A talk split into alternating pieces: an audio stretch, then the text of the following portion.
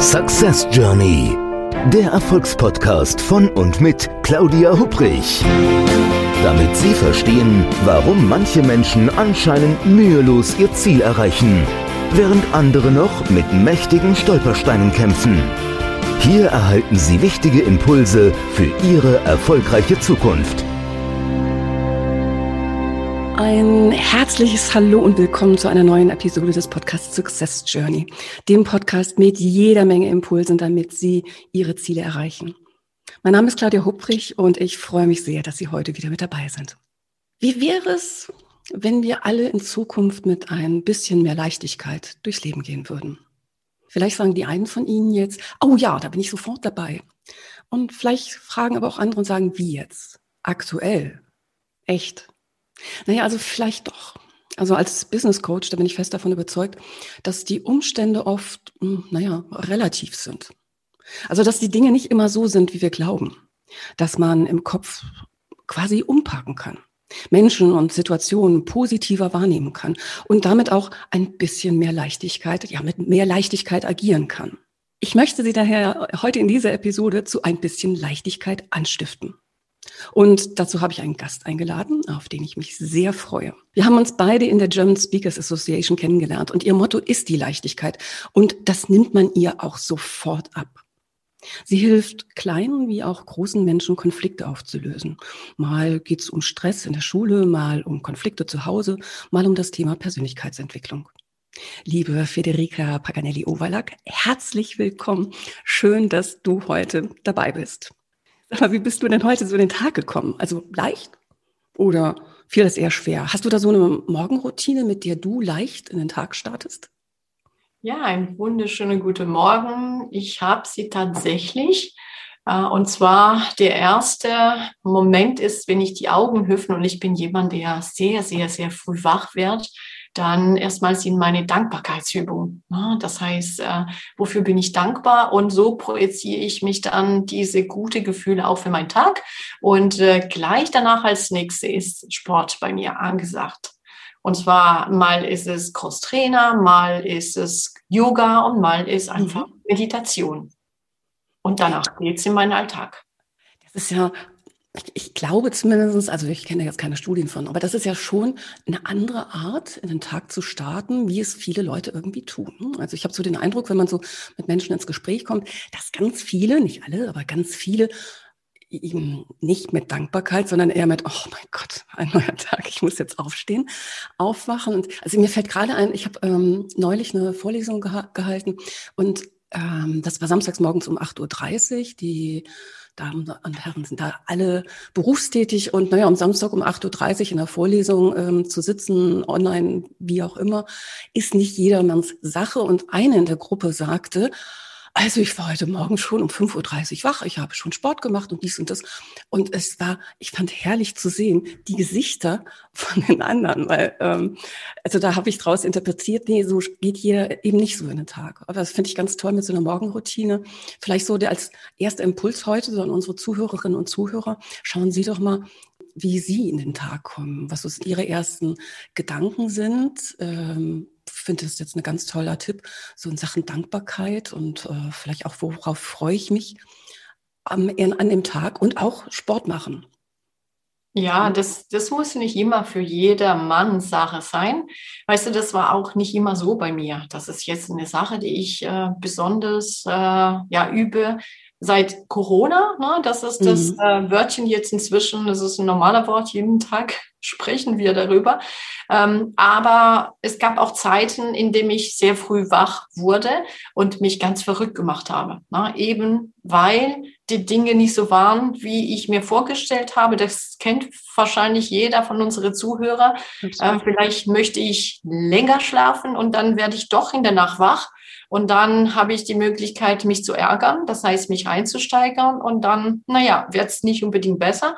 Und irgendwann habe ich das auch akzeptiert. Und äh, damit umzugehen und dann eben diese Leichtigkeit reinzubringen und zu schauen, okay, was kann ich anders tun, ohne vielleicht gleich aus dem Bett zu steigern, sondern mich mental so zu stärken, dass ich eine andere Bedeutung an das, äh, ja, was mir vielleicht erstmal so nicht angenehm erscheint, mal geben kann. Das ist ein wirklich guter Punkt. Und ich denke gerade auch wirklich, wie man in den Tag startet. Also das, es gibt einem ja eine, gibt einem ja eine ganz andere Energie. Das, das, was du jetzt eben gerade gesagt hast, Federica, so dieses nachts wach liegen und dann, äh, oder vielleicht ganz früh morgens wach werden und dann fängt so das mentale Hamsterrad an und man überlegt, ach, ich muss noch dieses machen oder das und was wäre und was passiert vielleicht irgendwo. Ich mag da ähm, eine Sache teilen, die ich gerade vor ein paar Wochen von jemandem gehört habe, der sagte, diese, dieser innere, diese Stimme, diese, dieser innere Druckmacher, nenne ich ihn mal, ja, diese mhm. Stimme, die dann sagt, hast du denn schon das gemacht und wer weiß und was da noch alles irgendwo passiert, dass das absolut nicht hilfreich ist in dem Moment und dass man doch vielleicht besser sich umdrehen sollte. Ich fand den Gedanken ganz zauberhaft und zu sagen, weißt du was, du quatscht mich jetzt irgendwo so gerade zu mit diesen ganzen Gedanken nachts um drei. Was soll denn das? Ich kann doch jetzt gerade sowieso nichts machen. Und wenn du mich jetzt noch nicht mal mit diesen ganzen Gedanken schlafen lässt, dann wird es morgen erst recht nicht besser. Also hau ab sozusagen. Fand ich, fand ich einen schönen Gedanken, sich von diesen, aus diesem mentalen Hamsterrad ein bisschen auszusteigen und sich von diesem inneren Druckmacher auch zu distanzieren, ähm, da eher dann in die Ruhe erstmal zu kommen. Ja, das ist eine, eine Möglichkeit. Allerdings, ich bin jemand, der gerne ähm, wertschätzen und äh, auch äh, sehr liebevoll mit diesen inneren Anteile von uns mhm. umgeht. Und zwar dann auch mich ähm, ja, wertschätzen, auch bedanken, weil ich meine, wenn sie in der Nacht mal bei uns so ploppen und äh, sich präsentieren, dann heißt es meistens, dass sie gesehen werden wollen mhm. und nicht einfach zur Seite mal gesteckt werden wollen, sondern sagen, schön, dass du da bist, äh, liebe Gedanke, weißt du was, morgen früh habe ich wieder für dich Zeit. Äh, und es gibt in diesem Zusammenhang einen Satz, der Letztendlich geht es darum, wie gelingt es mir, mein Gehirn zur Ruhe zu bringen. Ne? Genau. Und äh, es gibt einen Satz, den ich gerne benutze und äh, auch meine äh, Kliente mitgeben. Und ich muss wirklich gestehen, es funktioniert, weil wie kann ich mein Gehirn mal zur Ruhe bringen? Der Satz, also ihr werdet jetzt lachen, ich sag's euch einfach, der, das ist äh, ein Nonsens, aber es funktioniert. Und zwar, ähm, alles im Leben kommt, na Quatsch, was sage ich denn gerade? Ähm, alles ist das Gegenteil von dem, was es erscheint zu sein. Und mhm. nichts ist das Gegenteil von dem, was es erscheint zu sein. Alles ist das Gegenteil von dem, was es erscheint zu sein. Und nichts ist das Gegenteil von dem, was es erscheint zu sein.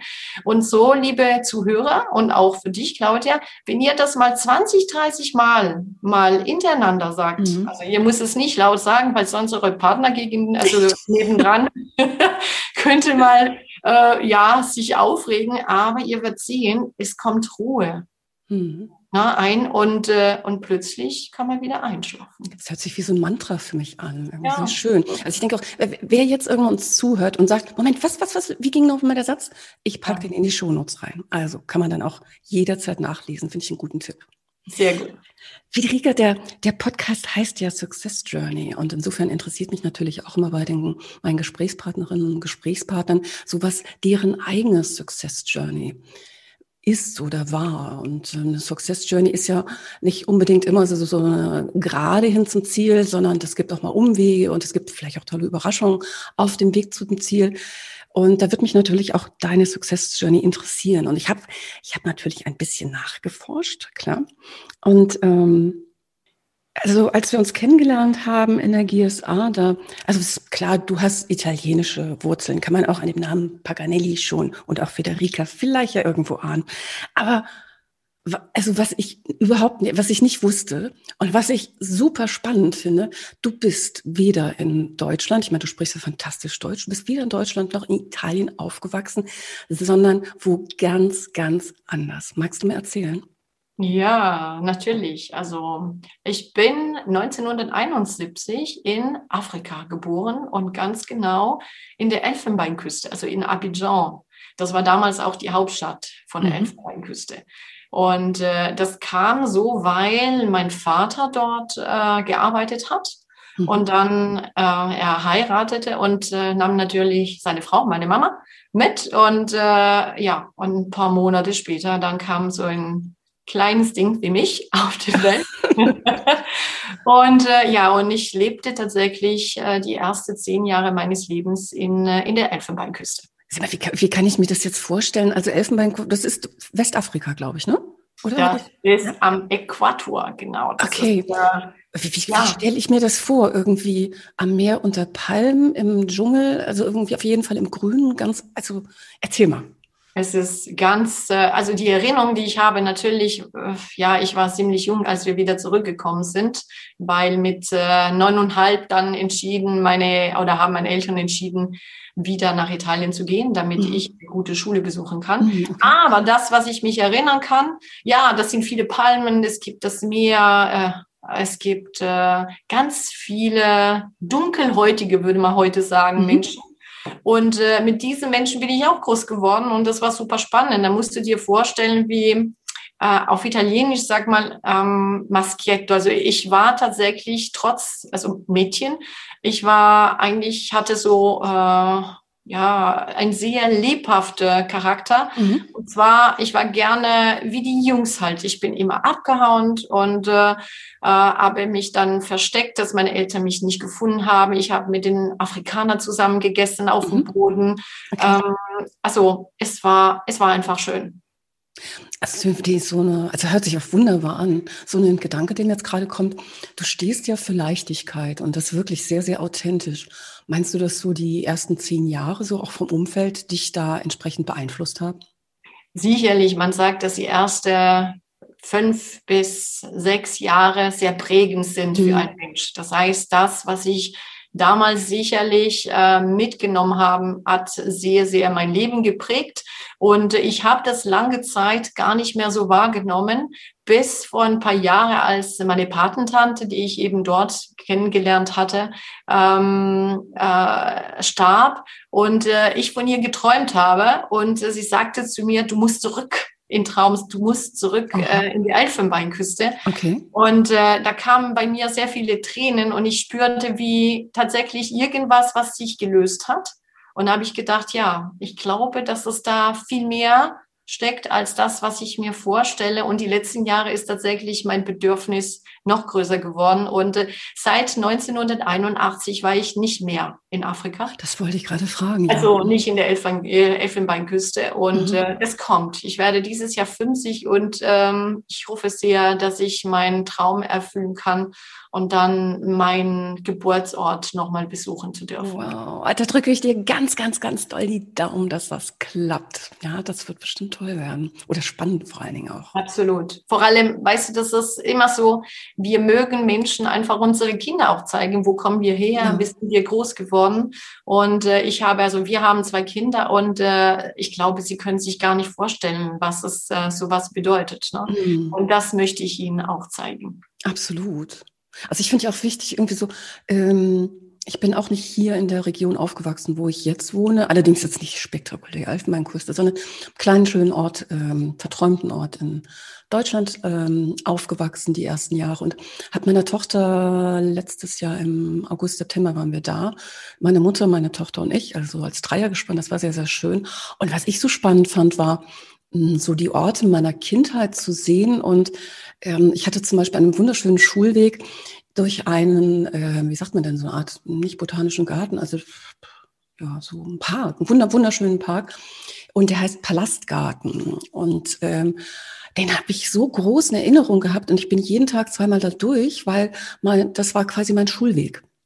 Und da jetzt durchzugehen, zu dachten, naja, so, so groß war der Park eben doch nicht. Also immer noch sehr schön und ich fand es ganz spannend, wie wenig sich teilweise verändert hatte. Aber ja, das wirklich auch toll, wie du sagst, ähm, das ja, den eigenen Kindern entsprechend auch zeigen zu können und vielleicht aber selber dann auch natürlich in eine Erinnerung irgendwo zu schwelgen und zu überlegen, was, wie, wo entsprechend, was man an der jeweiligen Ecke irgendwo erlebt hat. Ne? Ja, absolut, absolut. Und ja, weißt du, so, so Kleinigkeiten wie auf Palmen zu klettern, Kokosnüsse zu holen und äh, also aus dem Baum gleich eine Kokosnuss geschnitten zu bekommen und drin mhm. essen, Ananas, äh, Mangos, Banana, wie auch immer alles. Das sind so, ja, für mich war das ganz normal. Mhm. Ja, sag mal, und dann also von, von Afrika nach Italien, wie war das? Wie war das? Ja. Ich habe mir die, also ich die Frage jetzt als Erwachsene oder als Kind auf jeden Fall. Damals war das für mich sehr schwer, weil ich äh, mit äh, mit zehn dann meine ganze Freunde dort mhm. äh, lassen klar musste und dann kam ich in, äh, in Italien und ich hatte in, gut, in, äh, in der Elfenbeinküste habe ich eine französische Schule besucht. Das mhm. hört auch ein bisschen meine Akzent oder Akzent auf Deutsch, ne? Mhm. Dass wenn ich Deutsch spreche, man hört mehr das Französische als das mhm. Italienische. Ähm, aber ich, ähm, ich hatte nie wirklich Italienisch schreiben gelernt. Ne? Das mhm. heißt, ich musste dann mich in der Schule noch einfügen, ich musste lernen und äh, es ging, aber ich hatte deutlich weniger Freunde. Und äh, da habe ich mir sehr schwer getan. Mhm. Aber ich war immer selbst, also sehr offen.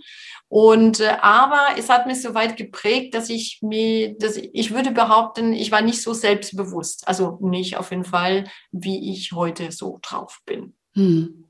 Jetzt brauchen wir noch den Sprung von, von Italien nach Deutschland. Wie kam es dazu? Oh, das ist äh, äh, ganz spannend.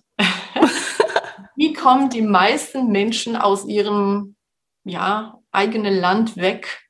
Naja. Ich würde sagen, wenn, wenn, wenn sie nicht flüchten müssen, dann würde ich sagen, hat das vielleicht in deinem Fall mit einem sehr sympathischen, gut aussehenden Menschen zu tun. Ja, in der Tat. Also ich habe mich in eine ganz äh, tolle junge Mann verliebt. Mhm. Und äh, ja, er musste mich natürlich erstmal gewinnen. Ne? Das ist für eine Italienerin äh, nicht so leicht. Also er musste schon sich anstrengen. wie, wie habt ihr euch denn da kennengelernt? Beruflich. Beruflich. Ah, okay. Ja, weil mh, hm, mein Papa war selbstständig und mhm. war Agent äh, für die Firma meines Mannes unter anderem. Mhm. Und also dieses sogenannte, ja doch, Agent würde ich sagen, und zwar im Holzbereich. Mhm. Wir haben also die, die Firma meines Mannes, die Firma Overlack Furniere, hatte Furniere hergestellt und äh, verkauft und mein Papa hat immer eben dafür gesorgt, dass Kunden nach Deutschland gekommen sind und die Ware eingekauft haben und so weiter ah. und so fort. Und irgendwann ist äh, mein Mann, also der Bert, äh, ist er dann ins Geschäft seines Vaters in der Firma noch eingestiegen. Und dann ging es darum, dass er die italienische Kunden kennenlernen sollte. Und äh, ja, gezwungenerweise durfte nach Italien kommen, mit meinem Papa eine Reise machen, durch äh, so von Kunde zu Kunde. Und ich wurde gezwungen, muss man echt sagen, diesen jungen Mann kennenzulernen und äh, äh, ja, meine Zeit für ihn zu opfern, weil er der Sohn von Herr Overlack war. Und äh, naja, daraus ist natürlich eine große Liebesgeschichte äh, entstanden und äh, bin froh, dass es so gelaufen ist. Friederike, das, das ist ja wirklich, das ist ja der Stoff für einen Film oder für einen Roman, oder? Das ist ja, ja unglaublich. Es gibt noch mehr. Also das war nicht immer leicht, apropos Leichtigkeit, mhm. weil auch von der Kultur her, meine Mama war nicht bereit, äh, mich loszulassen. Klar. Ja. Ich habe eine sehr dominante Mama gehabt ja. und äh, für sie war es No-Go. Und äh, was dazu geführt hat, dass wir nach vier Monate, dass wir uns kannten, dann ich habe entschieden, die Familie in Italien zu verlassen. Mm, um Gottes Willen. Bin nach Deutschland gekommen und meine Mama hat mit mir eineinhalb Jahre nicht gesprochen. Oh nein, oh, das natürlich bitter. Ja, das war, es war tatsächlich sehr schwierig. Aber du weißt es dann, ähm, als sie dann gemerkt hat, dass es ernst war und dass der mhm. junge Herr Overlack das wirklich wirklich so meinte. Also dann gab es einen Heiratsantrag, dann äh, ja, und dann sind die Kinder gekommen. Mhm. Das, wie es sich dann halt gehört, katholisch, gesegnet, die Kirche und, mhm. und, und. Dann waren die Kinder da und dann war alles wieder in Ordnung. Dann war die Mama auch wieder da. Ja, klar. super. Also auch dann noch eine entsprechende Geschichte mit einem guten Ausgang. Wahnsinn. Absolut. So, dann warst du in Deutschland entsprechend so und wie, Hast du, hast du schon gecoacht in Italien? Nee, ne? Nein, nein, nein. Also in Italien, ich bin, ähm, also dort, ich habe Ingenieur studiert. Also was, was ganz anderes. Also ich bin Logistikingenieur, mhm. Diplom-Ingenieur, sag mal so. Und äh, ähm, aber nach, als ich nach Deutschland kam, ich habe kein Deutsch gesprochen. und hatte mein Studium natürlich schon abgeschlossen und so weiter und so fort. Allerdings, ich konnte Englisch, Französisch und Italienisch mhm. und äh, habe dann in der Firma äh, meines Mannes dann der Export mit ihm zusammen ah, okay. aufgebaut. Also mhm. das heißt, ich durfte die deutsche Sprache natürlich lernen, mhm. aber trotzdem, alles braucht seine Zeit. Das heißt, ich war, erstmal habe ich den Beruf gelernt und zwar Mädchen für alle, ne, mhm. im, im Lager und, und, und. Und dann tatsächlich dann den Export aufgebaut und äh, es war, es war schön. Es war wirklich schön. Und äh, sechs Monate nachdem ich in Deutschland war, dann sagte natürlich mein Schwiegerpapa, hat alle verboten, mit mir auf irgendeine Sprache außer Deutsch zu reden. Alles klar. Ja, ich denke, das ja. ist aber auch immer das ist die beste Art und Weise, wie man eine Sprache lernt. Absolut, absolut. Mhm. Gut, und dann natürlich, ich habe es leicht mit Sprachen. Mhm. Und äh, insofern, äh, es ging ziemlich schnell. Also nicht danke Bert, sondern eher mein Schwiegerpapa, ne? weil Bert hat mit mir weiterhin auf Französisch gesprochen. Mhm. Ja, und dann der Coach. Richtung, Richtung Coaching gekommen. Wie bin ich zum Coaching gekommen? Mhm. Äh, wir haben sehr schwierige Zeiten hinter uns gehabt, eine große Krise, also nicht persönlich, äh, sondern die kam natürlich auch, sondern geschäftlich, mhm. weil wir, in, was war das, 2011 dann durch die Finanzkrise und Immobilienkrise dann auch bei uns äh, einen großen Umsatzumbruch äh, gegeben hat, mhm. was dazu geführt hat, dann auch mit der Zeit, dass es eine Insolvenz angemeldet werden musste und ich 2011 äh, freigestellt wurde von der Firma und ich mir dann zum ersten Mal die Frage gestellt habe, was möchte ich machen, wenn ich groß bin? Ich war damals 40 mhm. und äh, äh, ich habe immer sehr viel mit Menschen zu tun gehabt. Und äh, Menschen sind immer auf mich zugegangen, wenn sie ein Thema haben, ein Problem oder wie auch immer. Und äh, dann habe ich entschieden, ich hatte mich auch natürlich schon vor der Insolvenz mich in den Bereich äh, NLP, Systemcoach äh, äh, beschäftigt und ausgebildet, weil es war ein wichtiges Thema, einmal für meine eigene Themen zu verarbeiten. Also hätte eigentlich nicht gedacht, ich brauche es jetzt äh, als Coach. Mhm. Äh, und deswegen damals auch habe ich nie eine Prüfung gemacht, weil ich dachte, brauche ich nicht. Und äh, ich mochte auch Prüfungen nicht. Aber ähm, nach der Insolvenz natürlich hat sich alles geändert, weil in Deutschland braucht man sehr viele Atteste, Zertifikate und, und, und. Damit äh, die Anerkennung auch ähm, gesehen werden kann. Und dann habe ich alles nochmal gemacht, mit, damit ich diese Attest bekomme. Und, äh, und dann auch das zu erkennen, dass ich ein großes Herz für Kinder habe. Mhm. Und damals waren unsere Kinder auch klein. Und äh, so, dass ich auch den Schwerpunkt gesehen habe in der Schule, laufen die Dinge nicht so, wie wir das eigentlich bräuchten. Mhm. Und dann habe ich mich auf Kinder und Jugendlichen, Jugendlichen damals spezialisiert. Okay.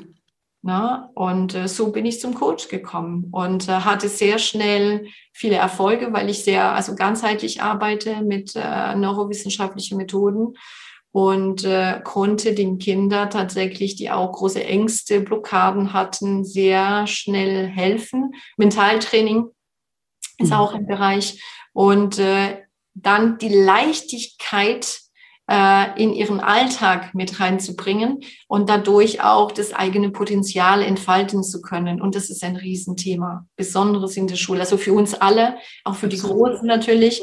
Und, äh, und natürlich dann mit der Zeit, dann kamen immer mehr Eltern dazu, weil wenn ich die Kinder helfe oder unterstützen, aber die Eltern sich nicht mitentwickeln, ähm, dann funktioniert es nicht.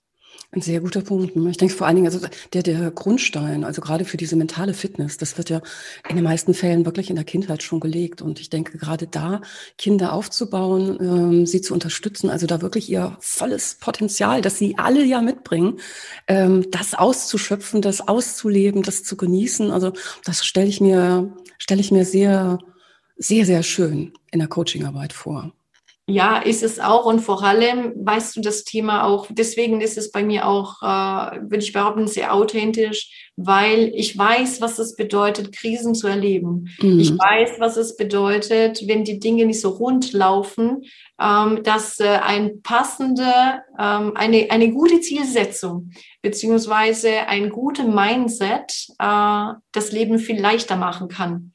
Und äh, aber nicht im Sinn, ich ignoriere, was schief geht, sondern das anzunehmen und das anzupacken und äh, das Beste daraus zu machen. Und das fängt tatsächlich in der Schule an mit Noten. Ne?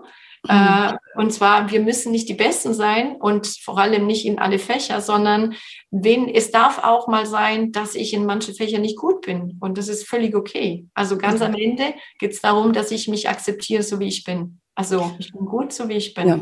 Also ich, ich, ich denke wirklich, dass dieses, also mir, mir hat jemand mal gesagt, Perfektionismus bringt um. Ist jetzt ein bisschen hart ausgedrückt, ähm, aber ähm, also ich war jahrelang so eine Perfektionistin und ähm, also mir bei mir hat dieser Satz sehr viel gemacht, weil ich dachte, meine Güte, was für eine was für eine Arbeit, was für was für eine Anstrengung vor allen Dingen geht so in die letzten X Prozent rein und wenn ich mir jetzt überlege, gerade was du sagst in Sachen Schule, also ich war zum Beispiel, ich war sehr, sehr gut in der Schule, war quasi angetrieben mit guten Noten, aus welchen Gründen jetzt auch immer. Aber wenn ich so zurückblicke, da kräht doch wirklich kein Hahn mehr nach. Also außer, dass man jetzt vielleicht hm, was Bestimmtes natürlich studieren möchte, Numerus Clausus braucht oder so. Aber so, äh, so überall Bestleistung zu bringen, ist, glaube ich, mit also ist für mich ein Lessons learned, ist wirklich eine Verschwendung von, von Energie, von Lebensenergie. Also da gibt es ganz andere Dinge irgendwo, äh, auf die man da in der Zwischenzeit vielleicht eher genießen sollte. Mhm. Ähm, ich mag da gerade was erzählen, also gerade vielleicht für diejenigen von uns, die auch Kinder in der Schule haben ähm, und äh, wo die Kinder vielleicht aktuell jetzt gerade zu Hause sind, also im Wechselunterricht oder im Distan äh, Dis ähm, Distanzlernen und ich hatte letztens was Schönes gehört, weil ich bin so wochenlang irgendwo durch die Gegend und habe gedacht, Mensch, jetzt bei unserer Tochter äh, passierte eigentlich so viel, wie passieren sollte in Sachen Distanzlernen. Ähm, also sie ist da super mit dabei, aber mir ging es eher darum, kommt da genug Arbeitsmaterial sozusagen oder Impulse von der Schule rüber? Und ähm, und ich habe jetzt letzte Woche ein Interview von Gerald Hüther, dem Hirnforscher, gelesen. Und was der dort gesagt hat, also das hat mich sehr berührt. Er sagt, es geht doch momentan gar nicht so viel darum, dass jetzt 100 Prozent des Stoffes, der sonst irgendwo in den Klassenräumen erarbeitet worden ist, also die Frage ist natürlich noch, wie viel Prozent der Schülerinnen und Schüler nehmen das überhaupt mit? Die andere Frage ist, wie viel bleibt denn nachhaltig, wirklich nachhaltig hängen? Und da ähm, sprach er von Studien, dass so ungefähr drei bis fünf Prozent ähm, des Lernstoffes überhaupt wirklich hängen bleiben.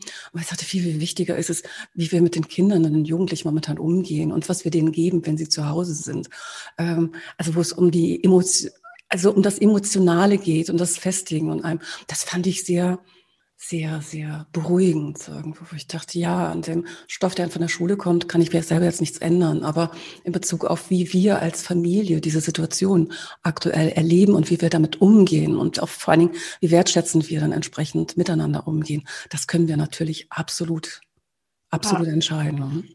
Ja, das, das, ist, das ist richtig. Und äh, vor allem, das ist das, was ich auch ähm, oft in meine Homeschooling-Zentrale ähm, auch den Eltern sage, ist, äh, dass äh, wir dürfen eins äh, nicht vergessen. Und zwar, welche Rolle haben wir? Wir haben eine Rolle als Eltern und nicht als Lehrer für die Kinder. Ne? Und, äh, und zwar auch das als Elternrolle sind wir auch oder tragen wir in dem Moment auch eine Vorbildrolle.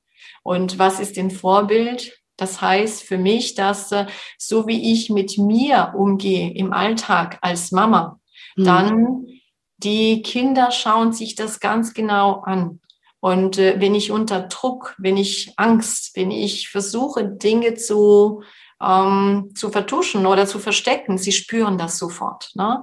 Und das heißt dann, ich kann das ziemlich schnell entdecken, wie die Kinder uns das spiegeln. Und wenn dann Probleme bei den Kindern auftauchen, dann mal zu gucken, okay, was ist das, was mein Kind mir gerade mal spiegelt und wo finde ich das wieder bei mir? Und, äh, und deswegen, ich weiß, dass es nicht leicht ist, aber ich glaube, dass wir später nochmal auf das Thema drauf äh, ankommen werden, ähm, dass äh, wir auch Erwachsene dadurch sehr viel mit uns selbst bewirken können. Und zwar erstmal sich selbst zu sein. Ne? Und äh, dieses sie selbst zu sein mag vielleicht ja äh, selbstverständlich zu sein, aber ich erlebe das nicht so, weil oft äh, stelle ich auch die Frage, wer, wer bin ich? Äh, wer möchte ich sein? Aber die wichtigste Frage ist, wer meine ich sein zu müssen? Ja? Und das kommt alles auch zum Thema Leichtigkeit, weil je mehr ich versuche, jemand anderes zu sein, im Sinn von, äh, sage ich mal, ein Teil von mir möchte etwas sein, damit ich genug Wertschätzung, Anerkennung bekomme. Aber dadurch merke ich nicht, dass ich die Leichtigkeit verlasse, weil ich mich anstrenge, indem ich etwas tue, was mir nicht gut tut. Und wenn ich das erkenne, dann ja, dann ist es spannend, welche Prozess man da anleiten kann, um dann auf mein echte Ich zu kommen. Das, das, das ist ein ganz, ganz spannendes Thema, oder? Also dieses ähm, sich äh, man selber sein ähm, zu wollen, zu dürfen, sich das selber zu erlauben und vor allen Dingen nicht, also vielleicht mal kritisch auch zu hinterfragen, ähm, mit welcher teilweise vorgehaltenen Identität man auch durch die durch die Gegend läuft und was das vor allen Dingen auch mit einem macht. Also ich bin gerade, mag ich kurz erzählen, ich ähm, erzähle vielleicht später noch kurz was dazu, aber äh, ich beschäftige mich seit äh, mehreren Monaten ganz intensiv gerade mit dem Thema der mentalen Fitness und wenn also ich finde das wirklich ungeheuer spannend, so auch in der Arbeit mit anderen Menschen zu sehen, wie äh, wie soll ich sagen, ich fange mal so an, so, also wenn jemand fit werden möchte, so im Körperlichen, da ist es uns allen irgendwo klar, dass man dann trainieren sollte, egal ob zu Hause auf der Yogamatte oder wenn das Fitnessstudio halt aufhat, dann im Fitnessstudio. Aber so diese mentale Fitness, also quasi ähm, sich mit sich selbst zu beschäftigen und ja, das darf man unbedingt und da entsprechend in immer häufiger in einen Modus zu kommen, der einem selber auch gut tut. Also mehr Leichtigkeit zu haben, dein Thema, äh, mehr Leist, also auch leistungsfähiger zu werden, klarer zu werden, besser in die Umsetzung zu kommen. Was es da alles für Möglichkeiten gibt. Also jetzt gerade ähm, in Sachen Neuroscience, also so, wenn man wirklich schaut, wie, wie funktioniert unser Gehirn und was können wir tatsächlich, was können wir erreichen durch teilweise relativ simple Übungen, aber dranbleiben und wirklich üben, wie in einem Fitnessstudio. Das finde ich unglaublich, die Ergebnisse, die es da irgendwo, die es dazu gibt. Und da hoffe ich, da wünsche ich mir in der Zukunft, dass viel mehr Menschen diese, diese, ähm, diese Art des mentalen Fitnesstrainings für sich auch entdecken ähm, dann auch zu, zu, spüren, zu erleben, was das eigentlich alles, was das, äh, was das möglich macht. Ne? Ja, und vor allem, wenn es uns gelingt, die richtige Prioritäten zu setzen, wie auch immer was richtig für jeden sein mhm. mag, mhm dann, äh, dann ist es extrem aufbauend und vor allem das im Alltag auch zu berücksichtigen. Ne? Das sind die Kleinigkeiten, das müssen gar nicht große Schritte sein, aber ganz am Ende ist Leichtigkeit sowas wie Selbstliebe, Achtsamkeit und äh, Gelassenheit, würde ich auch mal so, wenn man drei Begriffe nutzen könnte, dann wären die für mich sehr passend, sehr stimmig. Ganz, ganz wichtig, ganz wichtig. Wobei, ich muss ja also so auch ein bisschen selbstkritisch sagen, während wir über diese Themen jetzt gerade hier reden, ich höre ja immer wieder, naja, das ist alles so, das ist vielleicht gesagt, aber ähm, aber wie mache ich das denn? Und gibt's also, ähm, ich arbeite im Coaching auch mit vielen Leuten, die kommen zu mir ins Coaching, die haben schon jede Menge gelesen. Also wenn es jetzt um das Thema Leichtigkeit geht, würde mir so, so dieser Begriff Mindfulness einfallen oder Resilienz oder ja, eben Achtsamkeitstraining, vielleicht auch Meditationspraxis. Und da wird viel gelesen, viel ähm, ja, kognitiv irgendwo versucht, quasi aufzusaugen, wie so ein, wie so ein Schwamm, wo ich teilweise in Gesprächen staune und denke, Mensch, diese Person, die mir gegenüber sitzt, die hat aber, die hat sich wirklich richtig mit dem Thema beschäftigt. Aber es ist natürlich immer noch eine Frage, also ein Unterschied zwischen, was habe ich gelesen und was probiere ich aus und was integriere ich in meinen Alltag. Ich sage den Leuten immer ganz gerne, also Fahrradfahren lernt man nicht durch das Studium eines Buches. Kann man vielleicht am Anfang mal reinblättern, aber Fahrradfahren lernt man wirklich durch Üben und durch Dranbleiben, bis dann irgendwie die Stützräder abgebaut werden kann und man ja die Berge hoch und runter fahren kann. Federica, ähm, eine Sache mag ich jetzt unbedingt noch äh, von dir erfahren. Ich hatte ja so äh, am Anfang gesagt, ich habe natürlich so ein bisschen geguckt, ich habe auf deiner Webseite gestöbert. Ähm, ich, nee, ich sollte eigentlich sagen, vielleicht auf den Webseiten gestöbert, weil also eine habe ich da entdeckt, jetzt muss ich gerade mal gucken bei meinen Notizen. Hm, Charakterköpfe heißt die. Ich dachte, na nu, was ist denn das? Und zwar ähm, muss man sich vorstellen, wenn man die sieht, sieht man zwei Personen, einmal dich in der Porträtaufnahme und einen Fotografen, auch in der Porträtaufnahme. Und äh, erzähl, was, was, was hat's da, was hat's damit auf sich? Ich, ich dachte im ersten Moment dachte ich, die Federica coacht jetzt nicht nur, ist die unter die Fotografen gegangen, aber ich weiß es nicht. Komm, lüfte das Geheimnis. Ja, es ist kein großes Geheimnis. Es ist ein, ein Baby, den ich äh, ja vor ein paar Jahren, zwei, drei Jahre, glaube ich, zwei, zweieinhalb Jahre, äh, eine Idee, die ich geboren habe. Ja. Und zwar, ich beschäftige mich, beschäftige mich auch äh, mit Charakterstärken auswerten. Das mhm. heißt, ähm, so oft ist es so ein Speed-Coaching, wie ich dann mich bei Menschen mal quasi vorstellen kann, sage, okay, lass uns mal die Charakterstärken auswerten. Und damals ist es so entstanden, dass ich dann einen Fotograf gebeten habe, dieses Projekt zusammen, also zu, zu kreieren. Und zwar, ich habe die Charakterstärken eines, also da waren, ich glaube, an dieses Wochenende waren 70 Menschen die kamen und äh, in Viertelstunde Takt tatsächlich. Dann, ich habe die Charakterstärken ausgewertet.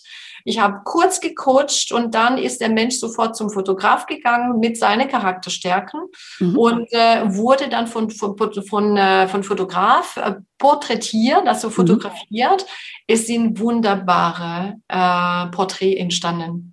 Und äh, wie das zustande kam, war das, weil ich vor ein paar Jahren ein Video, ich meine, aus den USA gesehen habe. Das war ein, ein Experiment, die sie dort gemacht haben. Und zwar mehrere Fotografen wurden beauftragt, äh, selbe Menschen, also es gab ein paar Menschen, die sie als äh, äh, Objekt genommen haben, aber jeder Fotograf hat, die, hat eine andere Information bekommen über den Beruf dieses Menschen.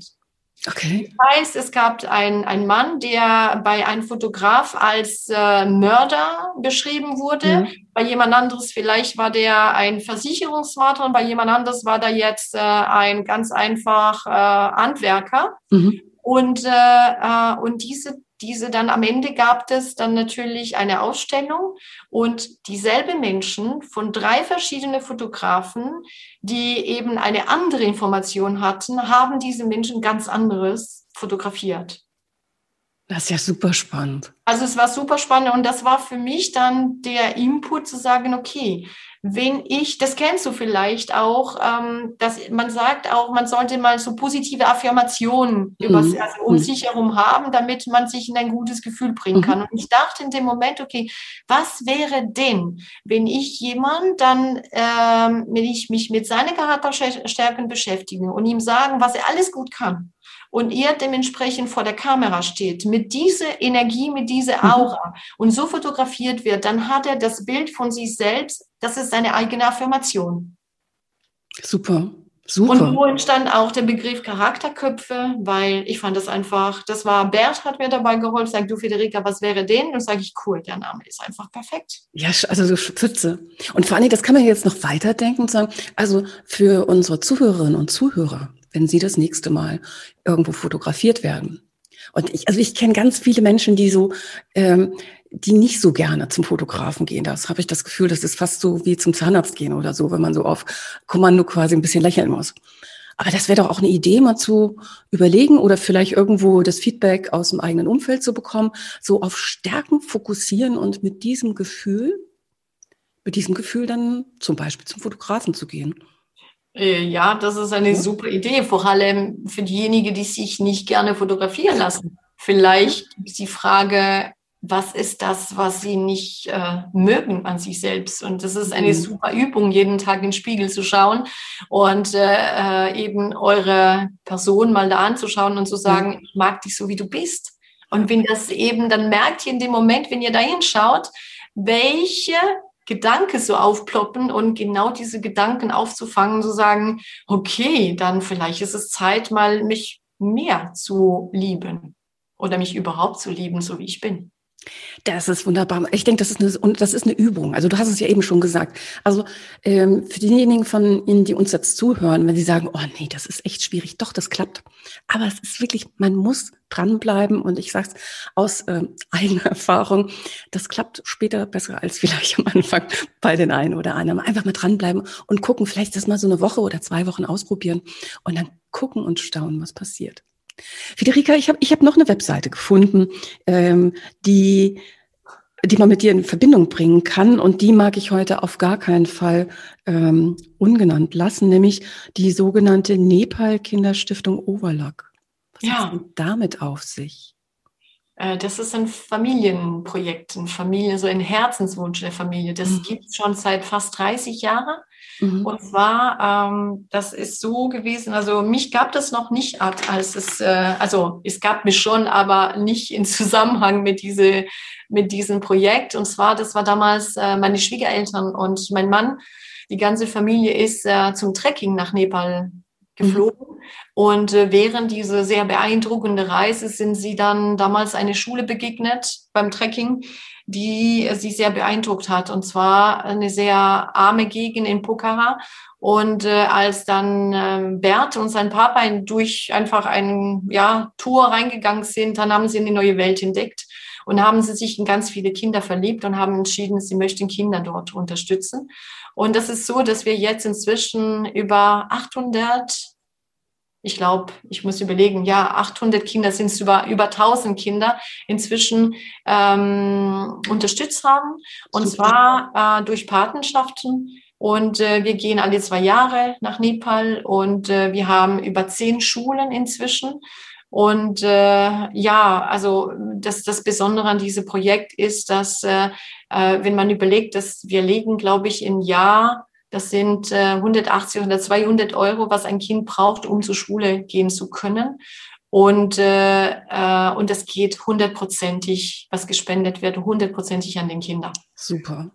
Und äh, damit wir, wir sind auch da sehr konsequent auch am Kontrollieren, dass äh, wir haben Freunde dort, äh, Ansprechpartner, die das Ganze auch vor Ort regelmäßig überprüfen. Mhm. Und äh, wir bauen tatsächlich auch spezielle Räume, also wenn es ein Computerraum oder wie auch immer, Bibliothek, Bücher, wenn, wenn die Schule das braucht, dann gibt es natürlich auch Spender, äh, die sich für einen Raum zum Beispiel entscheiden, die größere Beiträge spenden können. Oder auch, man sagt, in dem Fall, wenn sich für ein Kind entscheidet, dann wir haben das gerne, dass man sich für zehn Tage verpflichtet, äh, zehn Tage, für zehn äh, Jahre verpflichtet, okay. damit die Kinder vom erste Klasse bis zur Abschlussprüfung auch diese Begleitung bekommen und äh, auch dann fest im Leben stehen können und äh, schauen können, okay, wie geht's denn weiter? Und äh, was ich da erwähnen möchte, ist an den Anfänger war das so, dass äh, ist es heute noch, dass Mädchen in Nepal mh, hm, nicht unbedingt zur Schule gehen. Mhm. Ja, weil es ist, äh, die Mädchen, die, die Frauen gehören auf dem Feld und zu Hause und so weiter und so fort. Und das ist damals, dass äh, als die erste zehn Kinder äh, genommen, adoptiert, also diese Fernpatenschaft, äh, passierte tatsächlich, das landeten dann bei uns äh, zehn äh, männliche also mhm. Namen, zehn Jungs, zehn Jungs. Und meine Schwiegermama sofort gesagt hat, äh, nein, das geht nicht. äh, entweder ist es in Zukunft immer 50-50, also mhm. es muss immer die Hälfte auch ein Mädchen sein. Das war damals sehr ungewöhnlich. Aber heute ist es so, dass es immer 50-50. Ähm, wir haben sehr viele Frauen mal eben diese Möglichkeit geben können. Und was super schön ist, wenn du jetzt, also wenn wir an den Schulen zurückkehren, einige von diesen Frauen sind Lehrerinnen geworden und Ach, unterrichten an diese Schulen. Und, äh, und eins, was auch wichtig ist, ist heute diese Frauen, die äh, eben ihre eigenen Kinder äh, haben, wenn sie auch Mädchen sind, dann kannst du sicher sein, sie werden zur Schule gehen. Und äh, es ist wirklich eine, es ist einfach schön, es ist sehr berühr berührend. ähm, mal zu sehen, welche Entwicklung das Ganze gehabt hat.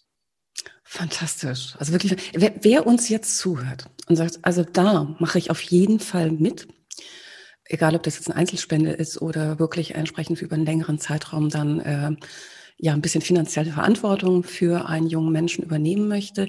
Ich packe auf jeden Fall den Link zu der Webseite auch in die Show Notes. Also da einfach mal bitte gucken.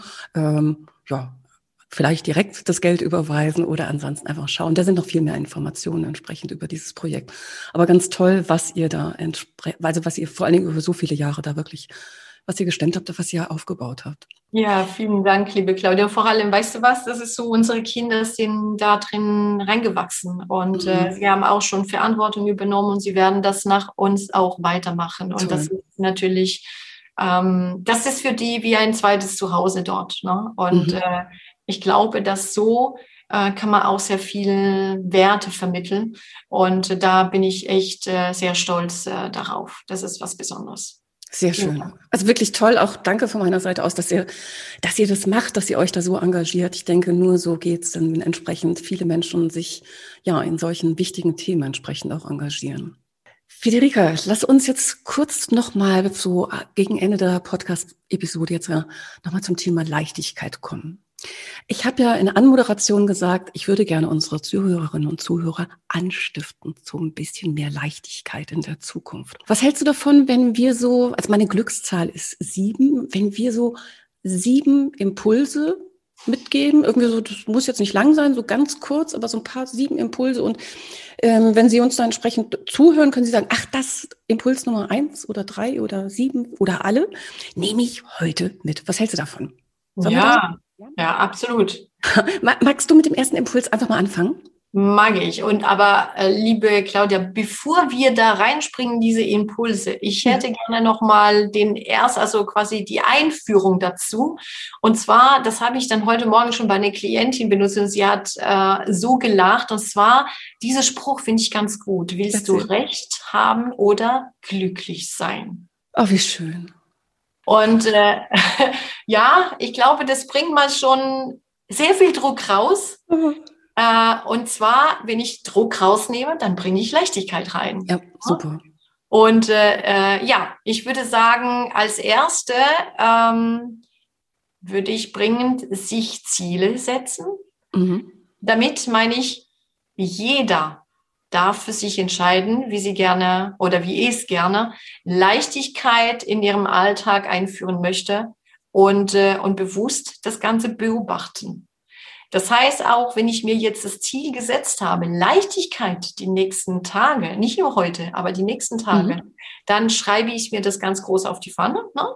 und dann überlege, okay, was bedeutet für mich Leichtigkeit und wie könnte das in meinem Alltag aussehen, indem ich das als Ziel formuliere. Sehr schön. Gut, dann lass uns mich überlegen, so der zweite Impuls, den ich gerne heute so raus zu, zum Mitnehmen sozusagen weitergeben möchte.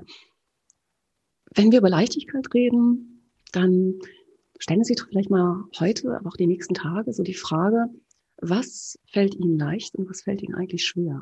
Also so meine Erfahrung im Coaching ist, dass so was fällt mir leicht, das, dies, das ist eine Perspektive, die vergessen viele Menschen, eben weil es uns leicht fällt, weil wir denken, ah, da, ist, da ist ja nichts Besonderes dabei. Und viele Menschen fokussieren eher auf das, was ihnen schwer fällt. Und jetzt überlegen Sie sich mal, wie wäre es denn, das, was Ihnen schwer fällt, wenn Ihnen das vielleicht in Zukunft, nicht alles vielleicht, aber Teile auch leicht fallen würden? Vielleicht ist es gar nicht so schwer, wie Sie denken. Gute Idee.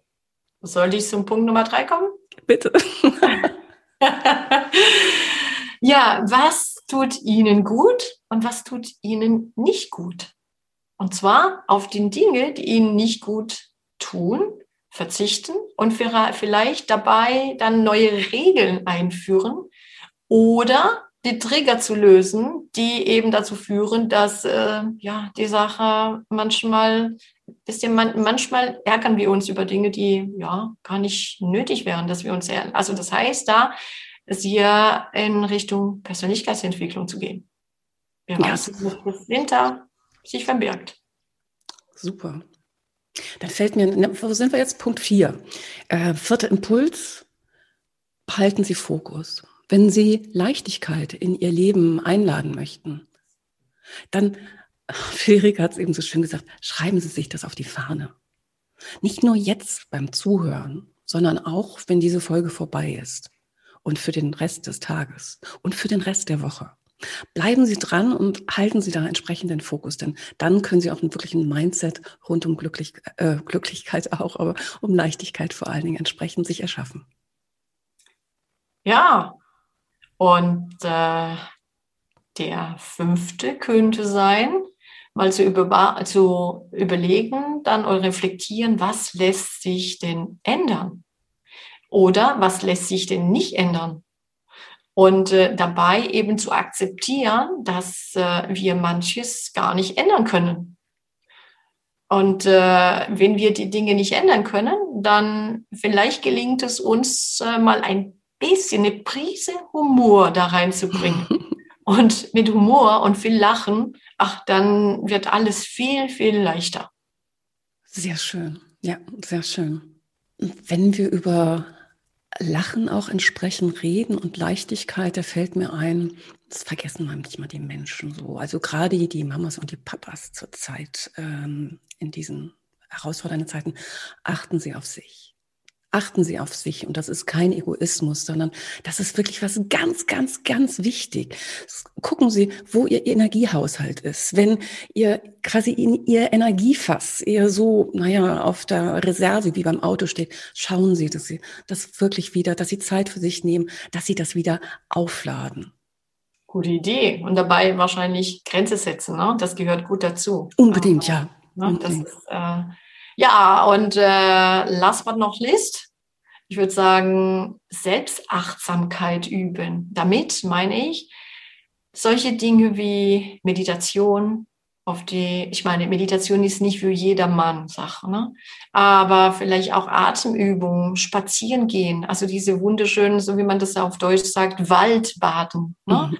oder Musik hören, die einem gut tut oder tanzen, wie auch immer, was, oder Yoga, das kann so viel sein, aber tatsächlich zu sich zu kommen ne? und äh, für die eigene mentale Hygiene zu sorgen, damit wir diese Leichtigkeit mal regelmäßig und immer wieder spüren können. Wow, super. Also ich, ich, ich hoffe, dass jetzt für den einen oder die anderen, die uns gerade zuhören, da so ein Impuls zum Mitnehmen dabei ist. Ähm, wenn Sie möchten, schreiben Sie es so einfach in die Kommentare von dem Podcast-Portal. Je nachdem, wo Sie uns hören, würde mich total interessieren. Liebe Federica, ansonsten, also ich merke gerade so, ich könnte mit dir jetzt lockerflockig noch eine Stunde reden. Ich habe noch so viele Fragen an dich irgendwo. Ähm, aber ich glaube, so, wir sollten einfach gucken von der Zeit. Ich weiß auch, dass demnächst dein äh, nächster Coaching-Kunde auf dich wartet. Und den wollen wir natürlich nicht warten lassen. Deswegen die Frage, wenn man über dich mehr erfahren möchte, wo findet man dich am besten? Ja, entweder telefonisch, ist nicht schwierig auf der Internetseite und äh, äh, sich eine, meine, meine Internetseite zu merken, ist gar nicht schwierig. Ne? Und zwar www.federikaleicht, also von Federleicht, aber mein Name durchgemischt, also das heißt federikaleicht.de. Ganz einfach. Nochmal, www.federikaleicht.de. Super. Und, Und ich ja. packe auch das natürlich nochmal in die Show Notes zusammen, entsprechend äh, mit dem Link auch zu der Stiftung. Klar. Ähm, ja, und dann würde ich sagen, äh, tausend Dank ja, also ich habe mich total gefreut, als du zugesagt hast, zu dem Thema entsprechend Gast hier in einem Podcast Success Journey zu sein. Mir persönlich hat das Gespräch mit dir total Freude gemacht und ich hoffe entsprechend, dass wir zusammen so ein bisschen ja, unsere Zuhörerinnen und Zuhörer in einen oder anderen eben auch zu ein bisschen Leichtigkeit im Leben und gerade jetzt direkt in den nächsten Tagen direkt schon äh, ja, anstiften durften. Ich wünsche dir Super. was. Danke, dass du dabei warst. Danke dir auch. Alles Liebe. Bis bald. Ja, liebe Zuhörerinnen und Zuhörer, und wenn Sie jetzt Lust bekommen haben, ein bisschen mehr Leichtigkeit in Ihr Leben einzuladen, dann habe ich noch was heute für Sie. Im Mai startet nämlich mein absolutes Herzensprojekt, das mentale Fitness Center für positive Intelligenz. Ja, was ist das? Das ist ein sechswöchiges Online-Programm, besser gesagt Training, um die eigene mentale Fitness wirklich signifikant zu steigern. Für mehr Leistungsfähigkeit, mehr Zufriedenheit na, und auch für mehr Leichtigkeit. Ihr Trainingsaufwand, der liegt bei rund na, einer Viertelstunde pro Tag. Zusätzlich gibt es einmal pro Woche eine einstündige Videosession, eine optionale Online-Masterclass und eine exklusive App mit täglich neuen Impulsen einem Trainingsbereich wie in einem richtigen Fitnesscenter und auch eine Übersicht über die Trainingsfortschritte. Das Konzept der positiven Intelligenz, das wurde von dem renommierten Stanford-Professor und auch Bestseller-Autor Shizat Shamin entwickelt. Und ich habe selbst an dem Programm vor einiger Zeit teilgenommen und ich bin wirklich absolut überzeugt und begeistert. Und wenn ich Sie jetzt auch ein bisschen neugierig machen konnte, dann schauen Sie doch gleich einmal auf der Webseite des Programms vorbei. Also die URL für das Mental Fitness Center, die ist ganz leicht zu merken. www.mental-fitness.center. Also mental-fitness.center. Also den Link, den finden Sie natürlich auch in den Show Notes. Ja, und dann wird es auch wieder Zeit, mich von Ihnen zu verabschieden. Ich freue mich, dass Sie wieder mit dabei waren und hoffe, dass Sie auch den ein oder anderen Impuls für sich mitnehmen konnten. Machen Sie es gut, aber machen Sie es bald und am besten mit ein bisschen Leichtigkeit. Tschüss, Ihre Claudia Hubrich. Success Journey, der Erfolgspodcast von und mit Claudia Hubrich. Claudia Hubrich ist Managementberaterin, Business Coach und Managing Partner von Consulting at Work. Sie berät seit mehr als 20 Jahren Menschen und Unternehmen, die sich entweder in Veränderungsprozessen befinden oder sich in solchen befinden wollen. In ihren Vorträgen, Coachings und Workshops gibt sie Impulse für mehr Klarheit, Motivation und Umsetzungskompetenz, damit sie das kleine oder große Stück Veränderung erreichen, welches sie sich wünschen. Und kostenlose Impulse, wie Sie an Ihr Ziel gelangen, finden Sie auch unter www.claudia-hupprich.com. Schauen Sie gleich vorbei.